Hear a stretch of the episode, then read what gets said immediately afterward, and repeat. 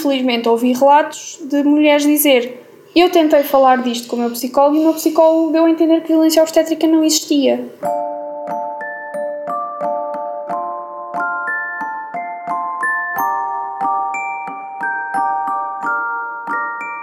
Conversa do berçário a ser-se forte para crescer. Interessa adormecer e acordar em quartos lindos. Mas quando o necessário é ter sorte para nascer É porque há tanto para dizer e colocar em partes limpos. Colocar em partes limpos Bem-vindos a mais um episódio do Em Partos Limpos. Espero que tenham tido uma boa semana e que estejam bem. O episódio de hoje vai ser um bocadinho diferente. Porquê? Porque tenho a minha primeira convidada. Estou muito contente com a presença dela aqui, também um pouco nervosa. Espero que o áudio fique bem, porque é a primeira vez que vamos fazer isto assim por Zoom, então qualquer coisa já peço desculpa.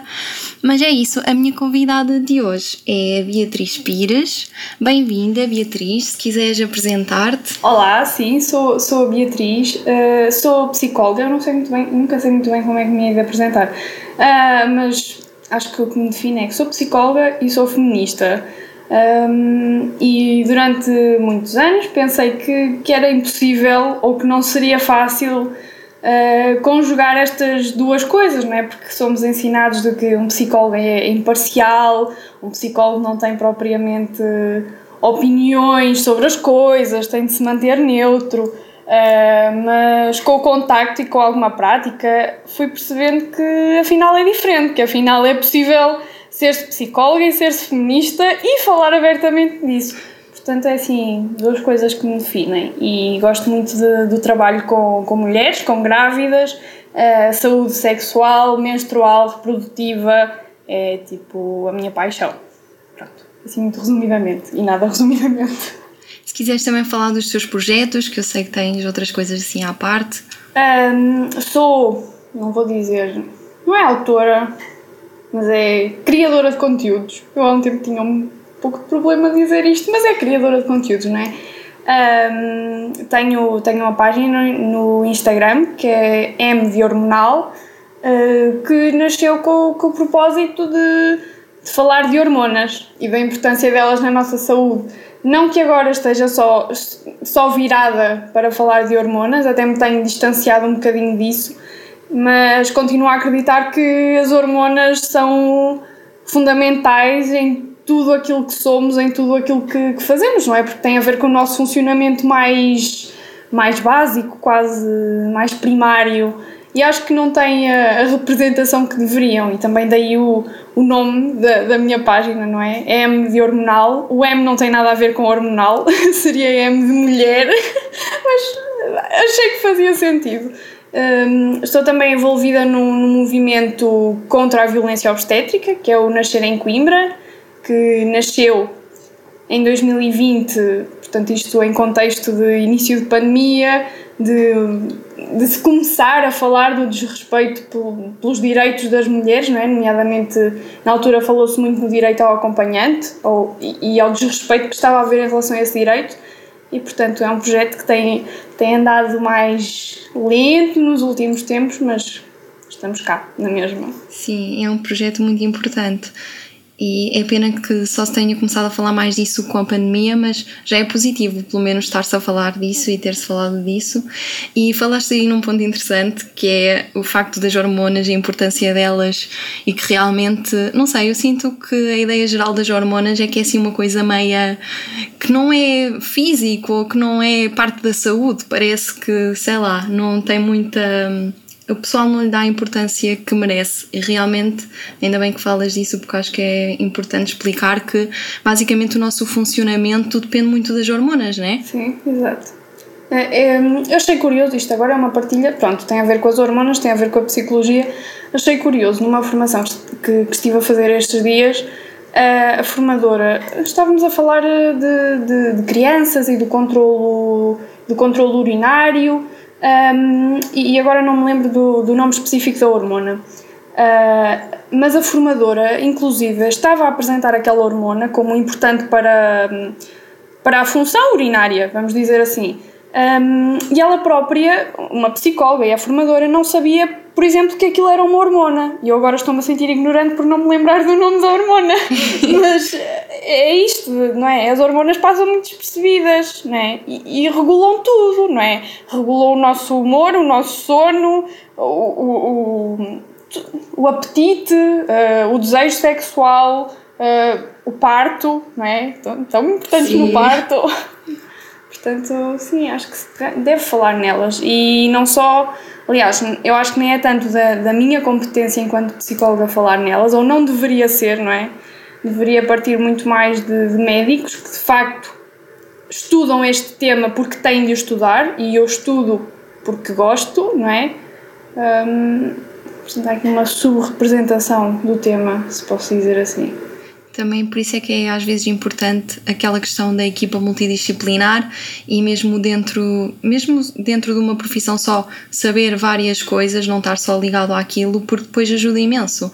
E nos partos uma pessoa vê isso. Se o médico tiver um bocadinho de doula, tiver um bocadinho, sei lá, de fisioterapeuta, tiver um bocadinho de psicólogo, se calhar aquele parto vai correr muito melhor do que só um médico focado naquela sua prática e que não vê mais nada. Sim, sim. E acho que Aliás, vemos isso até em toda, em toda a sexualidade, não é? Em toda a intervenção com questões da sexualidade. Uh, e dou por mim a ter um bocadinho às vezes essa dificuldade, até nos posts que faço, que é, uh, ok, eu digo para procurares ajuda se tens determinados sintomas.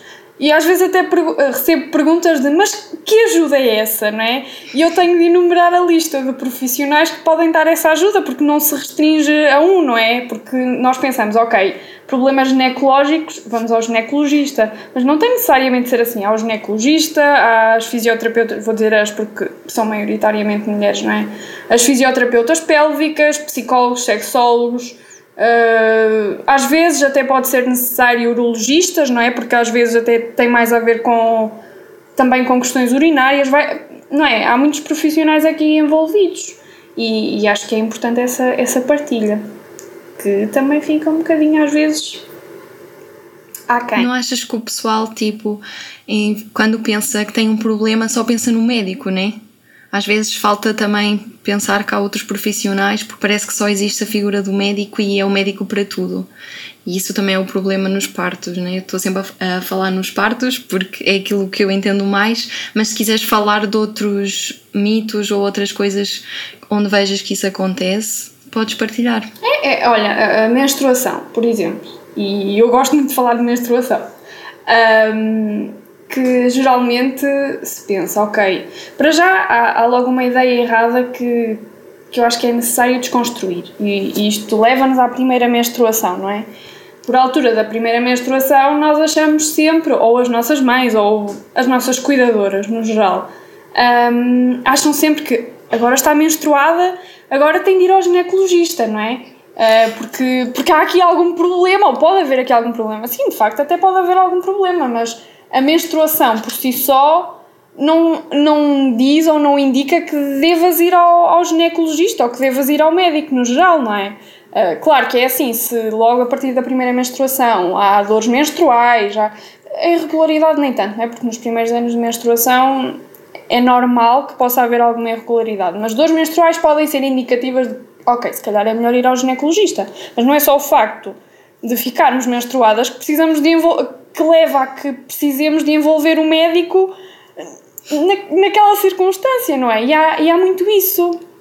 E uh, deposita-se demasiado ou demasiado poder na, na figura do médico, não é? Uh, quando eu tenho de perceber do meu corpo e tenho de entender os processos que estão a acontecer e não tenho necessariamente, é porque este é outro mito que é agora és mulherzinha, agora começas a tomar a pílula, não é? Vai novamente à questão do médico, porque vai uma jovem ao médico, o médico pergunta se é sexualmente ativa, até se nem for sexualmente ativa, eu gosto de colocar este termo entre aspas, porque o que é que é ser sexualmente ativo, não é? Uh, mas o médico pergunta isso, ou se tem dores, ou se tem acne, quer dizer, perguntar se tem acne às vezes não é preciso, porque basta ver, não é? Mas há certos sintomas em que tu vais ao médico só porque ficaste menstruada e eles até podem ser sinal de alguma coisa, então é a pílula, não é? É esta medicalização, não é? De, de todos os nossos processos, não é? E não se fala por exemplo, a pílula está a suprimir o nosso ciclo natural. Há muito aquela coisa de dizer a pílula regula o ciclo. Não. A pílula, de facto, pode ser útil, por exemplo, em mulheres que queiram até parar de menstruar ou, ou ter, ou não é, se a tomarem contínua ou ter esse controle sobre a menstruação, mas de facto quando está a tomar a pílula, para já não é menstruação, não é? É um sangramento de privação. Portanto, não, não a pílula não regula nada, a pílula está a parar o nosso ciclo e, no entanto, os médicos, e voltamos a, a, ao ponto dos médicos, são os primeiros a dizer muitas vezes que a pílula regula o ciclo menstrual, não é? Isto é uma mentira de todo o tamanho e é isto que se ensina às meninas, não é? Sim, aliás, eu vi essa também do Regula, sempre me disseram isso, e eu nem sabia que não menstruava. Aprendi isso com a tua página, que quando se toma a pílula não se menstrua, né? Que é só um, uma privação. Aprendi isso com a tua página, também nunca ninguém me disse isso. As pessoas não sabem realmente, é preciso. O pessoal também, se calhar, não sei, porque como tu disseste, eh, levam logo as miúdas ao médico em vez de se calhar explicar, porque também podem nem saber, né? Porque também nos foi passado essa cultura de o médico vai-te explicar isso e se calhar também não há essas conversas sobre sexualidade, menstruação, se calhar porque também é tabu, né? Sim, sim, sim. Aliás, eh, eu acho que eu até eu escrevi, eu acho que é interessante até partilhar isto. Há uns tempos houve, apareceu num jornal um, um artigo que começava eu não sei, era a falar em cuecas menstruais. Eu não sei se posso dizer aqui nomes de marcas. Acho que sim, né? Podes dizer o que quiseres.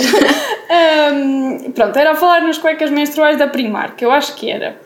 Uh, e assim, a introdução do artigo começava logo a falar naquela altura do mês. Literalmente ah, escrito, aquela sim. altura do mês. Epá, aquilo fez muita confusão e eu fiz uma história no, no Instagram a criticar a jornalista. tipo, não é aquela altura do mês, senhores. Podem dizer menstruação. Uh, e recebi mensagem da jornalista que fiquei surpreendida, não é? E, e fiquei super contente uh, a convidar-me para falar sobre isso, porque tinha visto a minha página, viu a minha crítica e achou que eu poderia ter algo a acrescentar sobre o assunto, não é?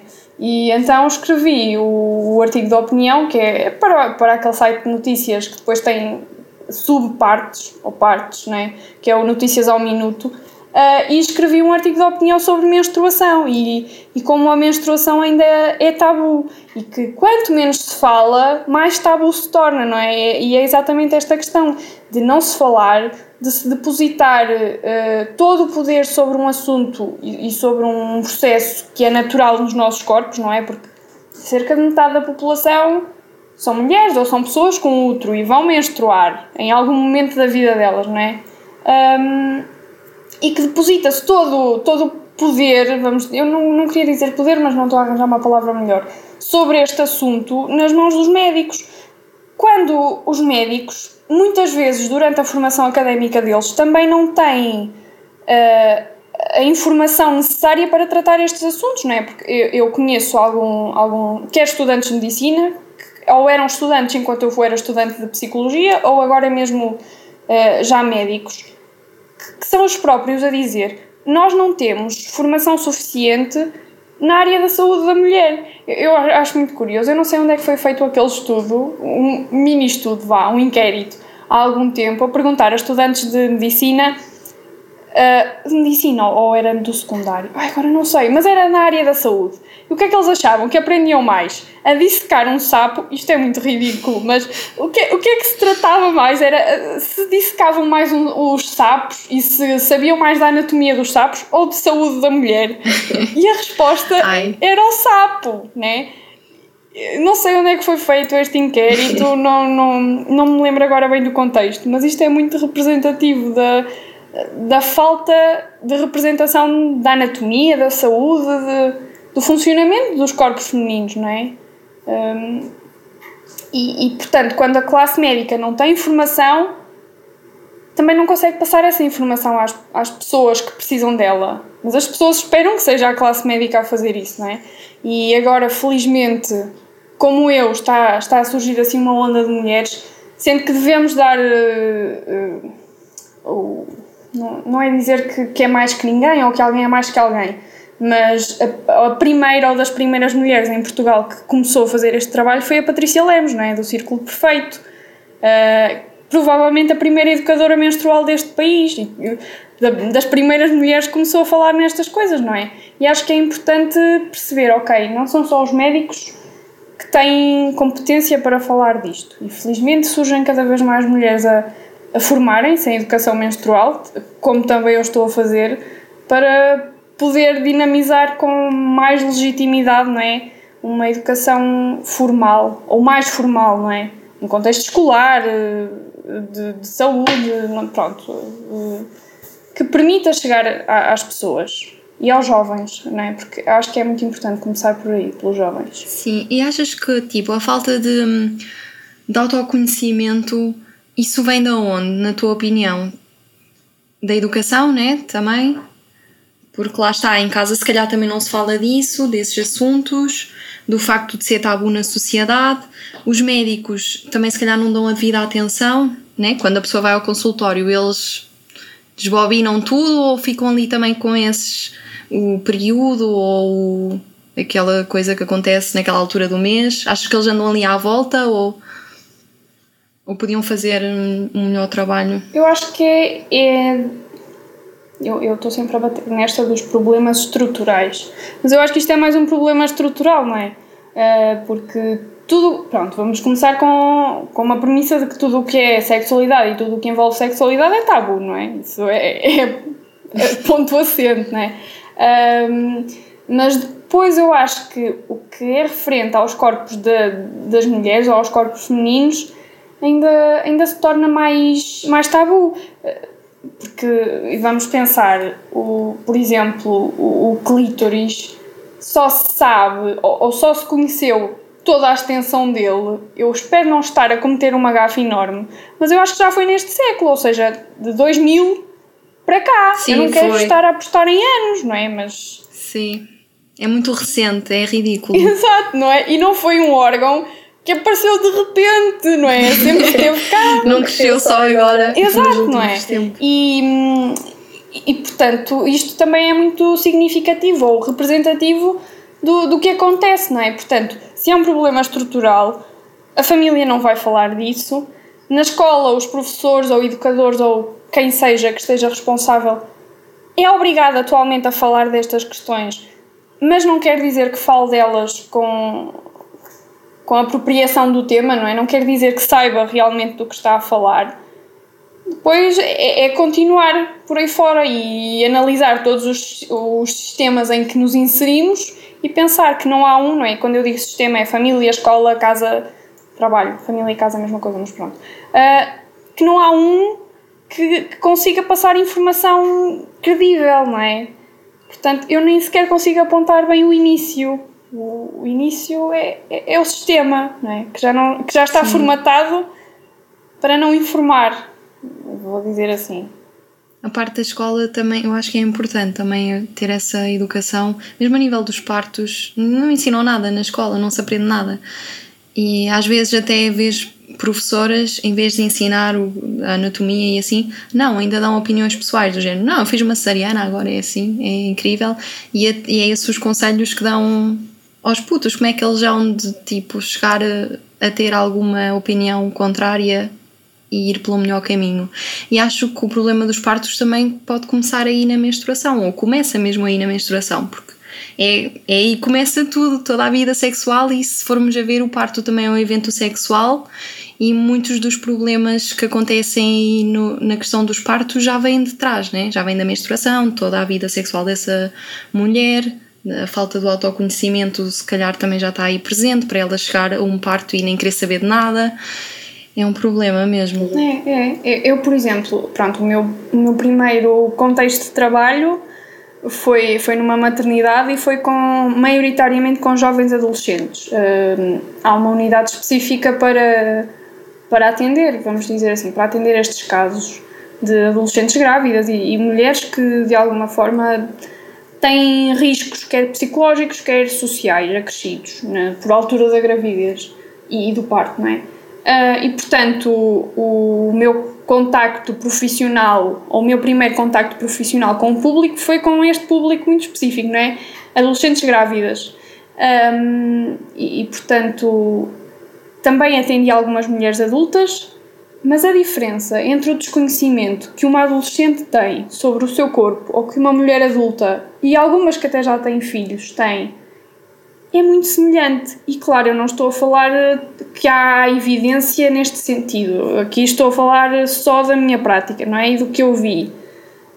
Um, tanto, tanto me apareciam jovens como mulheres adultas com dúvidas. E isto depois leva-me a outro ponto que é os médicos não se mostrarem disponíveis para acolher as dúvidas e para, para explicar o que acontece durante o parto eu recebia às vezes mulheres em pânico, nervosíssimas, uh, porque geralmente aquilo era. As consultas eram de tipo rotativas, por exemplo, estava uma mulher ali naquele dia que ia passar pela enfermeira, pelo médico, poderia ou não passar pela assistente social, passava por mim. Portanto, nesse dia, aquilo é uma unidade que funciona de forma multidisciplinar. E, portanto, num dia a mulher passava pelos diferentes profissionais, não com uma ordem específica. E mulheres que chegavam à consulta de psicologia, já depois de terem estado com o médico ou com a enfermeira, e, e que vinham assustadíssimas ou super ansiosas porque diziam, diziam, por exemplo, falavam de coisas que estavam a sentir na gravidez delas, que podiam ou não ser normais e que expunham as dúvidas ao médico ou algumas até que já estavam numa fase mais avançada da gravidez uh, e que já estavam a, a, prever o que é que podia ou não acontecer no parto. E é normal que uma mulher tenha expectativas para o parto, não é? E não podemos simplesmente dizer, não, não pense nisso, isso pensa-se logo, na altura, não é? E isto era a resposta comum que elas recebiam, era, não pense nisso. Uh, não queria dizer que eles fossem mal educados com elas, não é? Mas esta desvalorização das dúvidas delas, não é? E todas têm dúvidas, tenham 14, tenham 40 anos, todas vão ter alguma dúvida, eventualmente. Um, e portanto, eu acho que na altura ganhei ainda mais carinho. Eu já durante os anos de, de faculdade que tinha, que tinha muito gosto por esta área, mas acho que ainda ganhei mais carinho pela parte de educar para a saúde e educar para a sexualidade. Uh, há uns tempos fui fazer uma sessão numa, numa escola um, sobre a gravidez na adolescência, porque lá está, enquadrada naquela obrigatoriedade das sessões ou da educação sexual que os professores fogem de, de fazer, né? para, para, para as professoras aquilo foi um alívio, eu ter estado ali durante duas horas a dar educação sexual, não é? Um, e fiz essa sessão sobre gravidez na adolescência e surgiram dúvidas que eu até estava com muito medo que os jovens não tivessem dúvidas porque pensava, gravidez, ok, tipo, é uma preocupação, não é? Mas será que lhes interessa assim tanto o tema da gravidez e das alterações psicológicas e de como funciona o parto? Eu, eu, senti, e não é por ter sido eu a fazer, não é? Eu senti que eles adoraram e, e colocaram dúvidas, não é? E portanto, para eles colocarem dúvidas e para eles falarem, é porque realmente estavam interessados naquilo, não é? Um, pronto, eu também fiz uma dinâmica de grupo com eles, tentei envolvê-los no tema. Mas as questões que surgiram foram super pertinentes. Por exemplo, eu, eu, não, não vou dizer fiquei chocada porque não é para ficar chocada, não é? Nós sabemos como é que as coisas acontecem. Um, não sabia, ninguém, por exemplo, sabia como é que era feita a contagem das semanas de gravidez.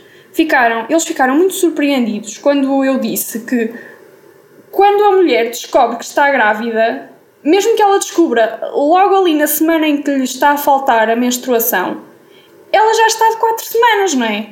Porque isto tem a ver com a contagem dos ciclos menstruais também, não é? Porque o ciclo começa-se a contar no primeiro dia do, da menstruação, não é? E portanto, era para vir aquela menstruação que não vem. Portanto, aí já está de 4 semanas. Não é de duas semanas, como se pode pensar, não é? Porque se pensa ali na ovulação ao meio do ciclo e, portanto, a ovulação aconteceu aqui no dia 15 do mês e eu descubro que estou grávida no dia 1 do mês seguinte e portanto estou de duas semanas. Não, já estou de quatro semanas. E isto, por exemplo, também tem influência se pensarmos na interrupção voluntária da gravidez, não é? Que, que tem um período, um período legal para ser feita e este desconhecimento de, da contagem das semanas da gravidez pode influenciar, não é? Quando é que uma, uma jovem pode ou não fazer a interrupção da, da gravidez, não é? Um, e isto é só um exemplo não é? do desconhecimento que há uh, sobre estes temas e da importância de falar neles, não é? Sim, sem dúvida. E estou super admirada com o facto de adolescentes, né, que tu desta palestra ou a aula, terem ficado interessados. E hum, achas que isso era um bom caminho também para se começar a falar sobre estes assuntos na escola e tendo essas palestras? E como é que se pode chegar é, às escolas? É aí é que está a dificuldade, não é? pois é, é isso. É, é assim, a, a minha ideia profissional passaria mesmo por aí, não é? De criar um projeto de educação sexual escolar e, e focar eh, mais do que se foca atualmente na saúde da mulher, porque eu acho que fala-se muito na educação sexual e fala-se na, na contracepção e, e fala-se na. Bem, agora nisso é bem de que é que se fala, não é? Porque eu acho que é muito restrito, é, do, é quase o tipo, não façam! Pronto, está dada a aula de educação sexual, é não tenham relações sexuais não pode passar por aí, não é? Definitivamente, porque digamos, façam ou não façam, eles vão fazer, não é? Se tiverem interesse nisso. Um, e eu acho que os jovens têm mesmo interesse nestas temáticas, porque eu olho para trás e eu penso. Pronto, é assim, eu, eu sempre tive acesso à informação, eu era miúda e já tinha aqueles livrinhos todos da educação sexual e sabia mais ou menos como é que aconteciam as coisas, sempre tive muita, muita educação por parte dos meus pais nesse sentido. Não que acontecesse na escola, não é? Porque na escola é, é velha história, não é? Uh, e pronto, desde a adolescência que sempre tive muito interesse, tanto que eu comecei a fazer a monitorização do, do meu ciclo uh, ainda durante a adolescência. Aliás, desde a minha primeira menstruação, que a minha mãe me disse: agora pegas num calendáriozinho, era aqueles calendários que é só o cartão, não é? Que tem lá os, os meses todos, um, e marcas aí os dias em que estás menstruada e quando é que vem, que é para conseguires fazer mais ou menos a. ver de quanto, tempo, de quanto em quanto tempo é que vem, até porque eu no início fui muito irregular. Um, pronto, e então sempre tive esta consciência de, de mim, do meu corpo e de fazer esta monitorização. Uh, mas os jovens, no geral, têm muito interesse sobre este tema e não só, têm muitas dúvidas, não é? Mas depois as escolas acolherem, para já com que, com que financiamento? Porque é assim, é pensar que, ok, é ótimo fazer trabalho voluntário, mas uma pessoa paga as formações, não é? E, e, e, uma pessoa, para conseguir falar de determinadas coisas, tem de estudar muito, são muitas horas de estudo, não é? Um, e de investimento pessoal, não é? Um, e portanto as escolas acho que aí também se podem retrair, não é? Porque não há, não há dinheiro para investir nesse, nesse campo. E quando digo escolas, digo as câmaras ou juntas de freguesia, não sei. Né? Começaria por aí, não é? Por entrar em contato com essas entidades. Mas mexe com financiamento e, portanto, encontramos uma nova dificuldade não é? de chegar aos jovens que até gostariam de, de receber a informação. E tens assim mais alguns mitos queiras ou que saibas? Um é relacionado com as dores menstruais de, as dores Sim. menstruais são normais, não é? E não são normais, não é? Ou muito provavelmente não são normais. Se, se sentes um ligeiro desconforto, ok, até pode ser normal, não é? Porque durante a menstruação o teu útero está, está também em contrações, não é? Para conseguir expulsar o, o tecido. Uh, mas a questão é, quando tu tens dores incapacitantes, quando tu tens sintomas urinários, intestinais, quando desmaias, a quantidade de mulheres que me dizem eu costumo desmaiar. Desmaiar é uma coisa horrível, é muito forte, não é? Um, quando tem. Ok, os vômitos também entram nos sintomas intestinais, mais ou menos. Um, quando há um conjunto de sintomas associado às dores menstruais que por si só já são problemáticas, né, existe algum problema, seja endometriose, seja adenomiose, uh, e, e, não sei se preciso aqui desconstruir um bocadinho estes conceitos, mas são ambas doenças crónicas, não é? relacionadas com o, com o tecido do, do útero ou com as camadas do útero, não é? No caso da endometriose, é tecido semelhante à camada interna do útero que pode nascer em qualquer outra parte do corpo ou desenvolver-se em qualquer outra parte do corpo. É muito comum que seja, por exemplo, nos intestinos um, E a adenomiose é o próprio útero que fica demasiado espesso porque a camada intermédia, que é o miométrio, se desenvolve demasiado. Portanto, isto são problemas que estão ligados ao, ao estrogênio.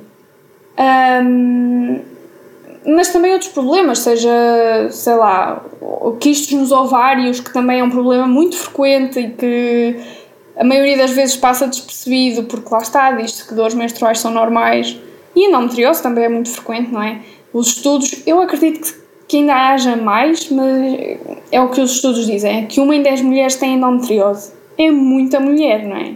É mesmo, é assustador. Uh, e, e, no entanto, diz-se que dores menstruais são normais e os médicos são os próprios a dizer que são, que, que são normais e não são. Então, mas eh, temos uma catrefada de evidência que nos diz que há uma série de condições que causam dores menstruais, que essas condições são super prevalentes na população. E eu vou ao médico com dores e o médico revira os olhos e, e é tipo, ah, outra. Mas isso é normal. Não é normal, não é? E lá está, isto é mais um mito e, e é mais um assunto que é importante falarmos e trazermos e sermos chatas, que é para as mulheres também terem informação e não só é tentar que as mulheres se sintam empoderadas, não é? E dizer, não, eu tenho isto e vamos tentar descobrir o que é que se passa comigo, não é? E eu compreendo que é difícil chegar ao, ao pé do médico e, e ser eh, assertivo, não é? Porque é a figura de poder. Voltamos à questão do médico ser a figura de poder. Mas é, é o nosso corpo e é a nossa saúde e tanto temos de nos responsabilizar por ela, no sentido de ter informação, como precisamos de dizer aos médicos: não, mas olhem, há este problema e isto é um problema, não é? Uh, portanto, sim, esse, esse é outro mito das dores menstruais. Depois outro também tem a ver com a menstruação. Eu disse que gostava muito de falar de menstruação. um, mas o outro também tem a ver com a menstruação. E, e, este também tem a ver um bocadinho com a psicologia, que é a TPM, né? a tensão pré-menstrual. Que às vezes não é tensão pré-menstrual, não é? Às vezes é perturbação disfórica pré-menstrual e, portanto, quando estamos a falar de perturbação disfórica pré-menstrual, estamos a falar de uma perturbação que é da família da depressão, não é? E falamos tanto em depressão e tentamos dar tanta importância à, à saúde mental, e ainda bem, não é? Mas depois, quando são estas questões relacionadas com a saúde da mulher, já se diz: não, não, isso ficas com o humor alterado ou ficas mais irritável. Até há aquela, aqueles contextos em que se goza ou em que se pergunta: estás com o período? Não é? Há muita essa pergunta: ah, está, hoje estás impossível, estás com o período, não é? E, e isto é, é o, o não problematizar algo que é problema, não é? E é o fazer a manutenção de uma crença que, que, ok, é crença, mas é errada, não é? Porque não é, não é normal, nem é suposto que se fique com o humor super alterado, que se fique irritável, que se fique suicida antes da menstruação, não é? E há mulheres que passam por isto. Um, portanto, temos, para já temos de conseguir distinguir se é TPM, se é uma coisa leve, se é porque há ali uma flutuação hormonal mais ou menos esperada, não é? Ou se a mulher quer morrer, não é? E, e eu, eu estou a trazer este exemplo muito forte, mas acontece, não é? Quando está menstruada, ficar com pensamentos suicidas. Não é? Isto acontece. Não é? E não é normal. Portanto, este é outro mito. E este também é para os colegas psicólogos. Eu ainda tinha. Ai, Sim. agora por falar nos colegas psicólogos. Ainda tinha aqui outra, mas diz, diz, podias falar. É, não, eu estou a gostar muito desta conversa, é super importante isso e realmente tá, é grave estar a, a, normalizar problemas de saúde reais que as pessoas podem ter e essa cena do ah, está com período, isso é, é muito grave. O pessoal diz isso com leveza, com gozo e normaliza-se isso e é terrível porque não tem piada nenhuma estar a, a, brincar com a saúde das mulheres e é muito grave mesmo. A mim revolta muito essa situação no que toca a isso, porque ignora-se problemas. Sim, é isso, é, é ignorar tudo o que é da saúde da mulher. É, não faz sentido falar disso, isso não é um problema, uh, não temos que pensar. O que é da personalidade. ah, isso é a personalidade dela, que é assim. Exato. Não, não, isso não, não faz sentido.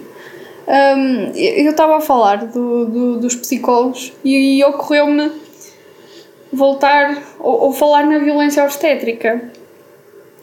Uh, ou seja, não está relacionado com o que eu estava a falar, mas está ao mesmo tempo, uh, porque eu tenho cada vez, e felizmente, cada vez mais tenho visto colegas interessados em, em saúde mental, na gravidez, no puerpério, uh, pronto, em, em, saúde mental relacionada com a maternidade. Um, e ao mesmo tempo vejo os colegas uh, a não falar de, de temas tão, vou dizer, estruturantes, vá, para a saúde mental nesta fase, que são as preocupações. É assim, quando nós falamos em alguma, em alguma problemática, nós temos um contexto, não é? Um contexto social, não é? E está-se a falar muito em violência obstétrica. Claro que ela já existia antes, não é? Mas eu acho que se estar a falar em violência obstétrica traz ainda mais o tema para, para a mente das mulheres, não é?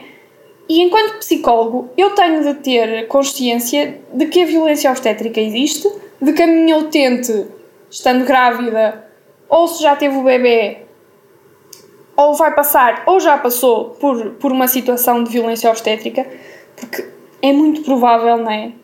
Que venha a passar ou que tenha passado e eu não vejo os psicólogos e portanto aqui também eu gostava de, às vezes de fazer um abanão ou de dar um abanão aos colegas eh, que trabalham com estas questões da gravidez da maternidade para olharem para a questão da violência obstétrica porque começa a haver evidência de que a violência obstétrica está ligada depois ao desenvolvimento de, de problemas quer ao nível do humor, temos a depressão pós-parto quer a nível da, da vivência da sexualidade da mulher e do casal, não é? quando, quando se trata de um casal.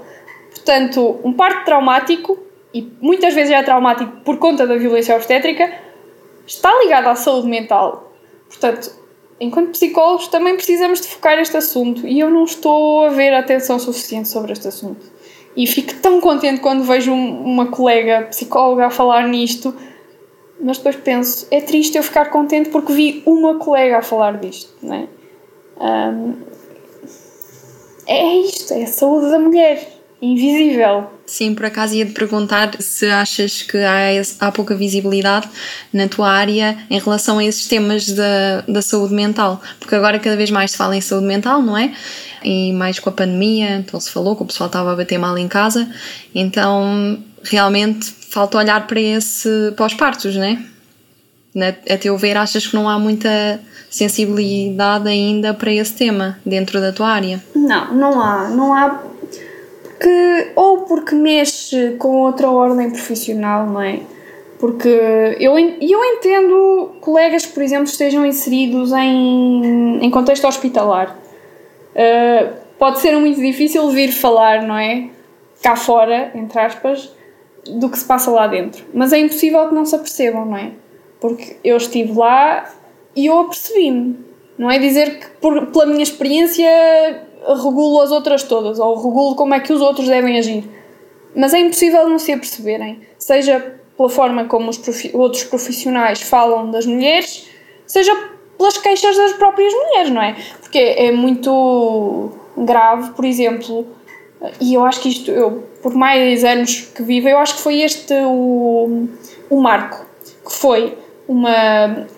Era relativamente miúda e, e chegaram à consulta e dizer: Eu hoje venho cheia de medo. É que o médico queria-me fazer o toque.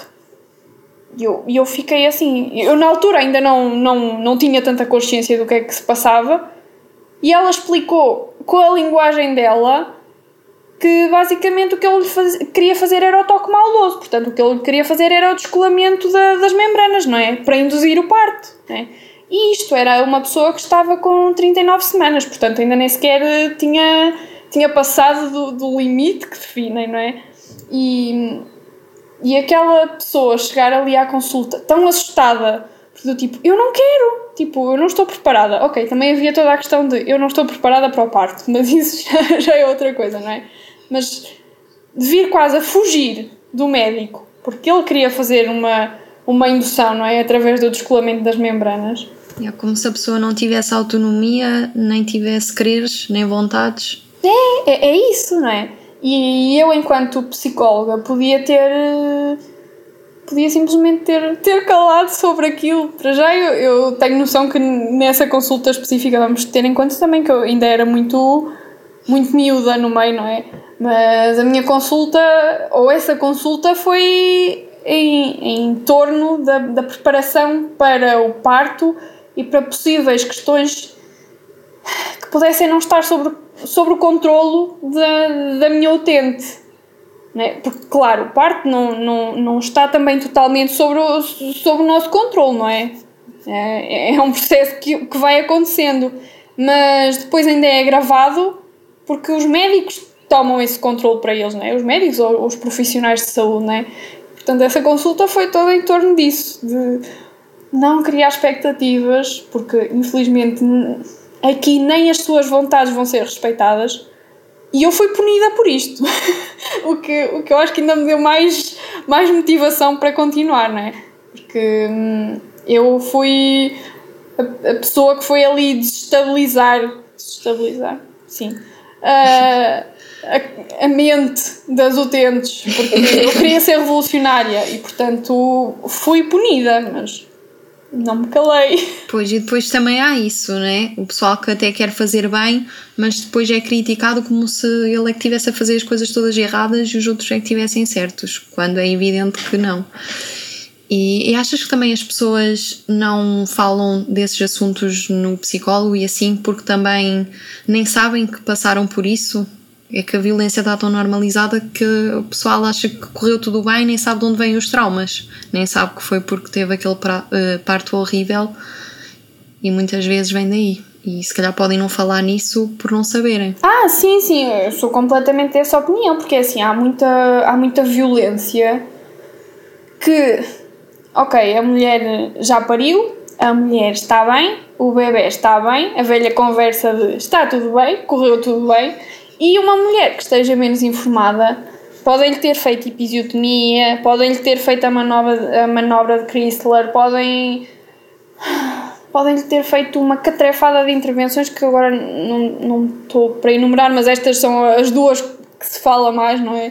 E portanto é Sim. estas duas que, que, vou referir e que são muito comuns. E mesmo que não seja a manobra de Chrysler propriamente dita, uh, se for preciso, chama-se chama alguém para, para pôr lá o braço em cima, pode não ser necessariamente a enfermeira, mas. Não é? E, e portanto, não é manobra de Chrysler, mas é parecido. E, e o que importa é que está ali a haver um abuso físico sobre o corpo daquela mulher. Mas isto está, está tão normalizado que a mulher até se pode sentir mal por exemplo, vamos imaginar uma episiotomia que é feita e que pode dar problemas, inclusive pode, dar, pode resultar em disfunções sexuais, não é? Pode, pode resultar em, em dor durante a relação sexual ou até durante a inserção de tampões, do copo menstrual, do que seja, não é? Porque é uma cicatriz, não é? Para todos os efeitos, foi um corte que foi feito e foi uma cicatriz que ficou ali em situações que a mulher até poderia nem vir a lacerar. Essa ainda é outra questão, não é? Mas sim, também já falaste sim. nisto. Sim. Pronto. Um, e portanto, há todo, todo um impacto psicológico de uma intervenção que é normal ou que é normalizada, não é que é normal, mas que é normalizada, não é? E que a mulher até pode nem, nem saber necessariamente que aquilo era violência ou que aquilo era considerado violência, mas ela sente-se de alguma forma mal, não é? E tem lá as consequências da vitimação, muitas vezes é seja o humor deprimido, seja a baixa autoestima, seja as consequências a nível da, da vivência da sexualidade, até a nível da vinculação com o bebê, começa-se a perceber que a violência obstétrica e os partos traumáticos depois têm impacto na vinculação com o bebê, não é? Porque isto é, é condicionamento é? e é, é psicologia pura, que é nós ligamos, fazemos a ligação entre a experiência negativa e um resultado que houve naquela experiência negativa, não é? E se o parto é Sim. traumático e daquele parto surge o teu filho, tu mesmo que inconscientemente podes estar a ligar o trauma que foi o parto ao teu filho, não é? E é óbvio que isso vai ter consequências na vinculação. Pode não ter em alguns casos, mas noutros casos pode, não é? Um, e, e, portanto há, há toda esta questão de violência que até pode ser subtil ou não, que não é percebida como violência, mas que deixa marcas, não é? E até que ponto é que as mulheres passaram por violência e nem sequer sabem? Porque, porque não estão informadas, não é? E portanto, se calhar depois também não falam com o psicólogo sobre isso. E depois ainda há o caso de saberem que foram vítimas de violência obstétrica e não conseguirem falar sobre isso porque o psicólogo dá um bocadinho para trás, como eu também já infelizmente ouvi relatos de mulheres dizer eu tentei falar disto com o meu psicólogo e o meu psicólogo deu a entender que violência obstétrica não existia. Ai, que horror. eu juro que li isto já, né? E... Então, quem é que elas têm para falar, não é? E também já ouvi na questão de que estavas a dizer de associar o parto traumático até ao bebê, porque isso é inconsciente. Também já ouvi uh, ficarem com o ressentimento dos companheiros terem estado lá e não terem feito nada, não terem ajudado, entre aspas. E também já ouvi isso. Mulheres ficaram mesmo tipo sentidas com o parceiro porque estavam a contar com ele de alguma forma e ele não podia fazer nada, né? ou não fez nada. E como isto está normalizado, se calhar muitas mulheres também ficam com ainda mais culpa de se sentirem mal pelos partos dos filhos. Isto deve ser horrível para a pessoa, porque quer dizer, então não é suposto ser o dia mais feliz da minha vida, porque é que me sinto assim? De onde é que isto vem? Sou eu que estou errada, sou eu que não sou normal. Sim, sim, é, é, é isso, porque é assim. Um, depois também há toda uma romantização do parto que, pronto, eu também. Eu, eu não sou de extremos, não é? Porque se por um lado Sim. há esta medicalização extrema, por outro, e eu entendo que isto seja uma resposta de revolta, mas por outro há, aquel, há aquelas correntes que, que também romantizam demais o parto, não é? E nós sabemos que cesarianas podem ser necessárias, nós sabemos que partos instrumentalizados podem ser necessários, não é? E eu não nego isso e não nego que, sei, que às vezes possa ser necessário fazer indução, que possa ser necessário usar oxitocina né, para, para, para a indução ou o que seja.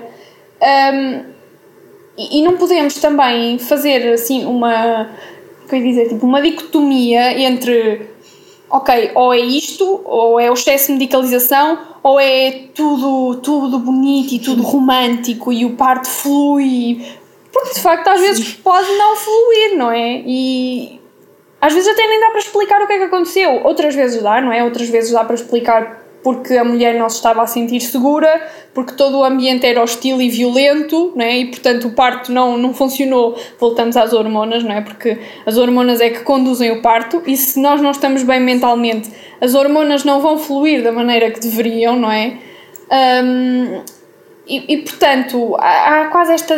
Não é quase, há mesmo esta divisão não é? entre o parto que é perfeito e que é com zero intervenção e o parto que é extremamente intervencionado. Eu acho que dá para haver um meio termo e, e, e é importante dizer isto: que é o, o parto respeitado, humanizado, o que se queira aplicar, não é necessariamente um parto que não tem intervenção, não é? mais do que isso, é, é um parto que, que tem intervenção, mas que tem o consentimento da mulher para essa intervenção, não é? Que a mulher está informada, que a mulher foi questionada acerca de, das suas opiniões, das suas escolhas, do que queria, não é? E isto é que é um parto respeitado, não é? Também não podemos romantizar e dizer que dá para, para, ir, para ir ali em qualquer sítio. Eu vi, olha, por exemplo, no outro dia eu vi um vídeo lindo de uma mulher a parir na praia. Também vi esse. Mas isto levanta uma série de questões de ok, é, é ótimo que, que possa existir isto, mas nem todas as mulheres vão ter este parto assim tão, tão livre e tão espontâneo e também não é correto que uma mulher se faça ou que se, ou que se faça sentir culpa àquela mulher porque o parto dela não foi como ela esperava, não é? porque parto é um parto e é imprevisível, não é? Sim. Um, e, e, isto por causa da questão do, dos parceiros, não é? Eu acho que muitas vezes eles até podem estar informados ou minimamente informados também, e até pode ter havido ali um acordo de quando isto acontecer, tu fazes isto, não é? E tu vais intervir e tu vais dizer o que é que eu quero ou não quero, mas caramba, vamos pensar na, na relação, não é? E, e estão ali duas pessoas que gostam uma da outra. Se tu estás a ver a tua parceira a sofrer, isso também te afeta muito e também afeta a tua capacidade de, de reação, não é? E de, e de dizer, ó, oh, para lá, não é? Porque se ela está em pânico, eu estou em pânico e. não é? Mas acredito sim. que sim, por acaso eu nunca li assim muito sobre, sobre esse ressentimento que, que, se pode, que se pode gerar, não é? Mas acredito que aconteça, não é? Lá está, é a mesma coisa com, com o bebê. Sim, por acaso não tinha pensado muito nessa, nessa questão. Ou nunca li assim muito sobre essa questão. Mas é um novo ponto para pensar. Do, dos casais e do companheiro. Sim. E é isso, também já estamos quase em uma hora de conversa. sério? Passou rápido mesmo. Ai pá, eu falo, eu, eu, pá, eu sou o medo que eu tenha tipo roubado o podcast é teu e eu falei, falei. Não, não, não, não, é mesmo assim. É, os convidados, eles é que falam. é mesmo assim. Estou super contente que tenhas aceito este convite e que tenhas falado livremente. Acho que foi uma conversa super interessante, acho que os ouvintes vão gostar e muito útil e realmente tem mesmo de se falar destes assuntos porque senão continua, é como tu dizes, é um ciclo, continua a ser tabu e por ser tabu não se fala e por não se falar é tabu tabu e, e é um ciclo. E não sei se queres finalizar, dizer alguma coisa, onde é que as pessoas te podem encontrar? Eu não sei se tu fazes serviço de atendimento, não, se queres publicitar um bocado alguma coisa. Atualmente ainda não, não, estou, não estou a fazer, uh, entretanto vou abrir, ou espero abrir uma, uma lista de, de espera uh, para, para irem deixando o nome, contacto, problemática para a partir do momento em que eu começar a fazer atendimentos, porque é esse o caminho que vou, que vou seguir, e isto também em jeito de desabafo.